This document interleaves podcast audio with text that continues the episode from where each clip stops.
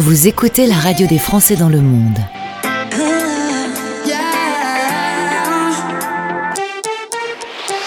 Le podcast. On accueille aujourd'hui Nicolas Martin. Bonjour Nicolas, bienvenue. Bonjour. Merci d'être avec nous. On va revenir un tout petit peu sur euh, ton cursus. Euh, tu as grandi au pied de la Chartreuse, dans la région de Lyon. Petite ville, pas forcément habituée dans la famille à ce qu'on bouge dans le monde. C'était plutôt, on est, euh, c'était plutôt du terroir. Très, très, très, terroir, village de 2000 habitants, donc on est vraiment dans la campagne. Et qu'est-ce qui t'a poussé du coup à, à te lancer dans des études de langue étrangère, de communication et de management interculturel? Euh, ça a vraiment été un, un déclic avec euh, les langues. Euh, très jeune, euh, j'ai pris quelques cours d'anglais euh, au centre de loisirs du village, mais je devais être maternelle. Et puis petit à petit, les langues se sont un peu imposées et ont permis de, de m'ouvrir sur sur l'extérieur, euh, pas seulement de la campagne, mais l'extérieur vraiment du, du, du pays. Monde.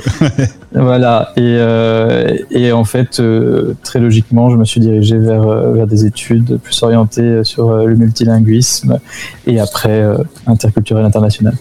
Alors évidemment, quand on fait des études de langue étrangère, il y a bien un moment où on se retrouve avec un stage qui t'emmène au bout du monde. Pour commencer tes expériences à l'étranger, t'as pris la map monde, t'as fait le plus loin possible, bim, direction Australie.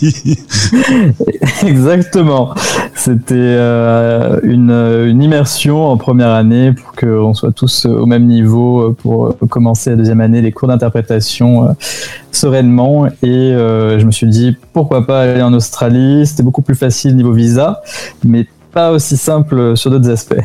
Alors justement, quand on se retrouve comme ça au bout du monde, où tout est inversé, euh, tout est décalé, euh, on est comment au début? On, on, est un peu choqué, on, on se dit qu'on aurait peut-être mieux fait de choisir Londres, que ça aurait été plus simple?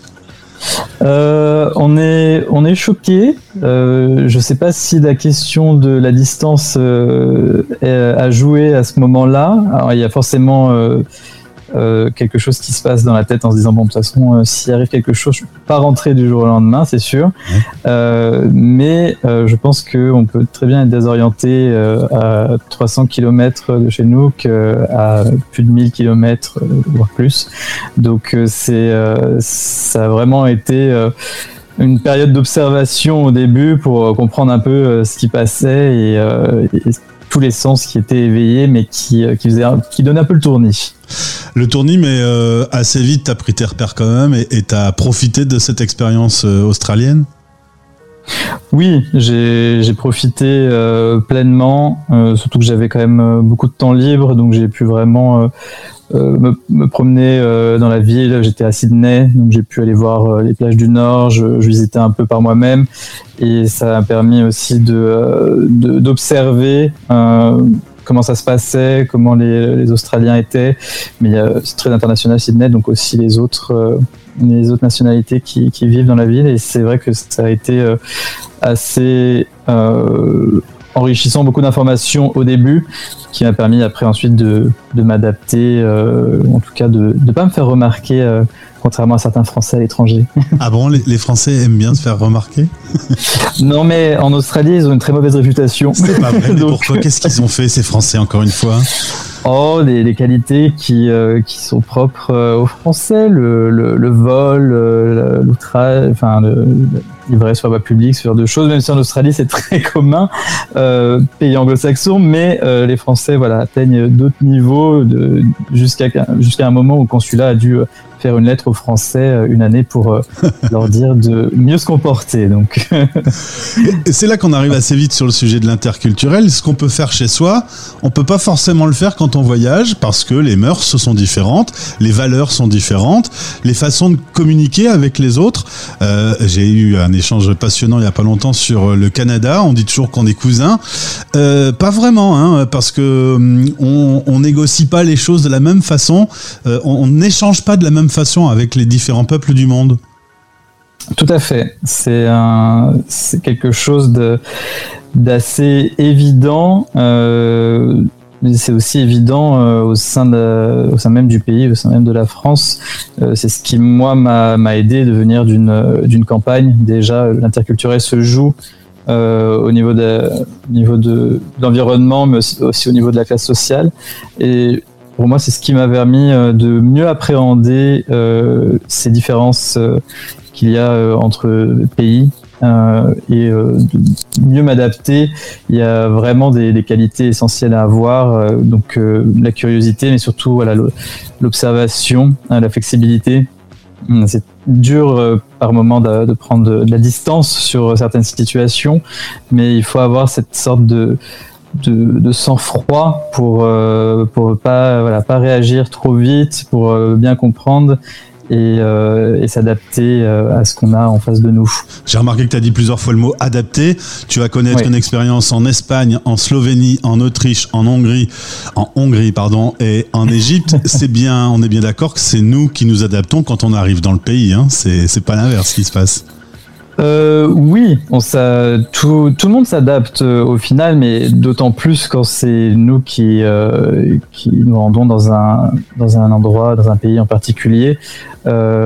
Même si on connaît des personnes sur place, même si on y va pour un, dans un cadre précis, que ce soit pour les études, pour le travail, pour des raisons personnelles, il y a quand même cette, cette phase d'adaptation euh, qui est omniprésente et qui, doit toujours être euh, là, toujours être éveillée, puisque finalement, c'est après beaucoup d'années qu'on peut avoir ce, cette possibilité de, euh, de se sentir un peu plus, on va dire, un peu plus serein ou un peu plus détendu avec certains aspects. Et c'est vrai que il faut avoir il faut avoir ça en tête qu'on est dans le dans la dans cette phase de de, de cette phase un peu passive où euh, ok c'est à nous de nous adapter euh, on va pas imposer euh, nos, nos, choses mais en même temps ce contact ces contacts euh, se nourrissent les uns des autres et euh, se permettent aussi de, de, faire évoluer et de, créer cette interculturel. Ah, tu le disais toi-même, euh, l'Australien a une vision du français. Est-ce que tu as retrouvé dans les différents pays que tu as fait des regards différents sur la France et, et des réactions différentes face à toi? Il y a beaucoup de, de similitudes, euh, surtout à cause des États-Unis et de la vision euh, que, les, que les Américains ont des Français. C'est quand même quelque chose qui a été assez euh, diffusé euh, aux quatre coins du monde, en tout cas dans les pays où je suis passé. Mais il y a quand même certaines différences que j'ai pu euh, noter notamment en Hongrie, et il y avait un, ressentiment très fort envers les Français, et même chez les jeunes générations, du fait de la défaite de la Hongrie lors de la Première Guerre mondiale, et qui a perdu une grande partie de son territoire. Et, euh, et c'est quelque chose qui est passé euh, de génération en génération, de fait que même les plus jeunes qui, euh, qui peuvent avoir la vingtaine ont cette sorte de ressentiment envers les Français qui, qui auront tout pris et qui les, qui les ont un peu réduits à l'état de, de, pays un peu annexes. Et c'est vrai que ça, ça m'avait particulièrement surpris puisque euh, c'était pas quelque chose que, que j'avais gardé en tête pas ça, ni livres d'histoire et voilà. Exactement. Aujourd'hui tu travailles à l'ICIT Paris c'est l'école c'est l'institut de communication et de management interculturel. Alors justement on est dans une section du livre qui euh, prépare à partir. Euh, quand tu vois, tu as des étudiants en face de toi, qu'est-ce que tu leur donnes comme conseil? Tu me disais en antenne que habituellement, la première chose qui leur, fait peur, c'est la langue, la langue qui va être différente. C'est finalement peut-être pas l'obstacle le plus important quand on euh, se déplace dans le monde. Non, surtout que les étudiants d'école euh, ont les compétences linguistiques euh, nécessaires, donc euh, c'est vraiment pas le, premier obstacle pour eux, à part peut-être la première fois qu'ils partent en mobilité, mais ils, ont, doivent partir chaque année. Donc là-dessus, ils sont plutôt prêts.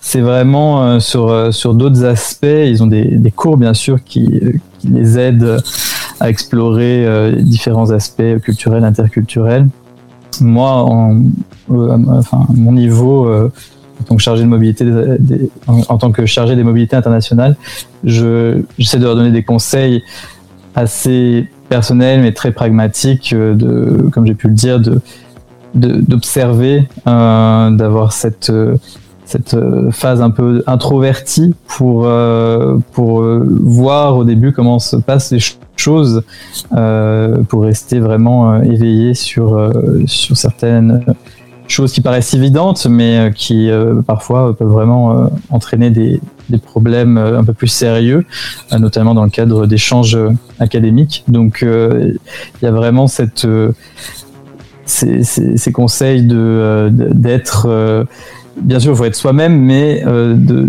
de mettre un peu en veille certains aspects qui pourraient nuire justement aux, relations, euh, en tout cas qui s'établissent au début. Après, une fois qu'elles sont établies, euh, c'est bon. Mais euh, c'est vrai qu'au départ, on ne sait jamais sur quel pied danser, donc il faut un peu, il faut un peu tester de manière, de manière douce. Est-ce qu'on doit se renseigner sur le pays, pays où on va aller, sur son histoire, sur euh, sa façon de fonctionner? On mange pas à la même heure. On, voilà, il y, a plein de trucs qui diffèrent.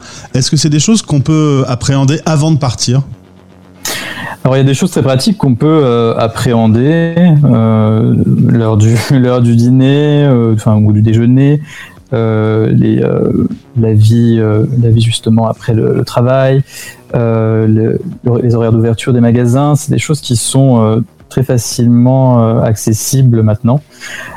Pour autant, c'est pas nécessairement ces choses-là qui, qui vont être les plus difficiles à, appréhender et ça va pas permettre non plus d'avoir une, une, compréhension avant de partir. ça peut permettre de préparer, d'activer, on va dire, les, les indicateurs, les indicateurs, mais les, euh, systèmes d'alarme pour savoir à quoi il faut faire attention, euh, ou en tout cas ce qu'il faut euh, particulièrement observer. Mais c'est vrai que c'est vraiment une fois sur place que la magie opère et, et avoir toute cette préparation, c'est bien, mais c'est bien sûr pas suffisant. Alors, si je résume un peu, le français est un peu une grande gueule. Quand on se déplace, vaut mieux qu'on se taise un petit peu au début. c'est euh, oui, c'est pas mal. C'est ça, évite en plus euh, les écueils avec certains pays, euh, parce que la France a quand même un passé assez lourd.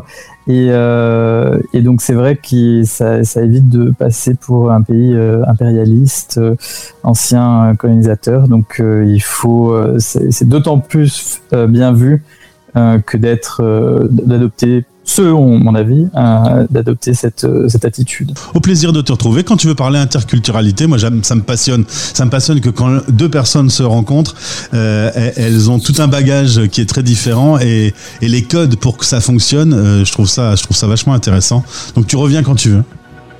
Avec grand plaisir. Merci beaucoup. Français dans le